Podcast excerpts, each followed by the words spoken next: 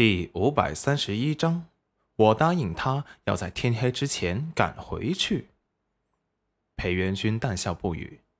以前他还是学子时，师傅把他手中的产业全部交给了他。他为了扩展商路，去过大食国，在大食国的大守城也有他的产业，自然就认识了经常来他店铺买其他四国特产的绿野兄。当时他以为他只是大臣家的儿子，最后师傅把暗卫交给了他，他才知道他是大食国的玉野王子，排行第三。他上面还有两位公主，两人性情相投，一见如故，更是一度成为了知己。裴元君在大食国待了近两个月，几乎每天玉野王子都会来找他把酒言欢。不过，最后，因为裴元君回国扶持皇上楼臣，就向玉野告辞回国了。他们差不多也有八九年没见过了，没想到一见面，还是被他一眼给认出来了。玉野王子见到故人，很是高兴。以前裴元君走时，就跟他告辞说家中有事要回去了。当时他以为他们还有见面的机会。还让他早些回去，有什么事赶紧回去解决。哪知他这一去就是好多年，要不是那大守城的特产铺子还在，他都以为他已经不在了，害他担忧许久。最后问了店铺的人，才知道他们都是在大食国雇的，根本不清楚裴元君的家在哪。他为此还可惜了许久，没想到今日竟然让他给见着。真是令人开心啊！开始来楼曲国时还有些忐忑，如今倒是宽心了不少。暗中的人看着裴元君跟大食国的人如此亲近，心底闪过冷笑。原来丞相大人早就跟大食国的人勾结了在一起，难怪不怕他们。裴元君眼神锐利的看向黑衣人的藏身之处，眼神一凝。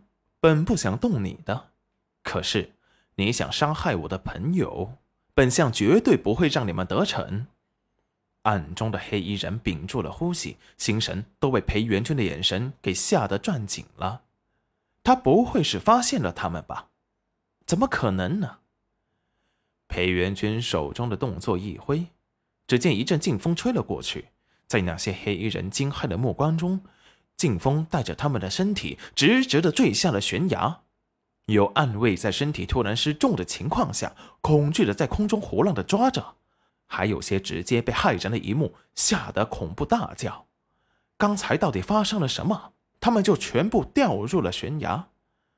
有暗卫只看到了丞相大人的手动了动，还没等他们想明白，他们已经落到了山谷的底部，下面布满了锐利的石柱。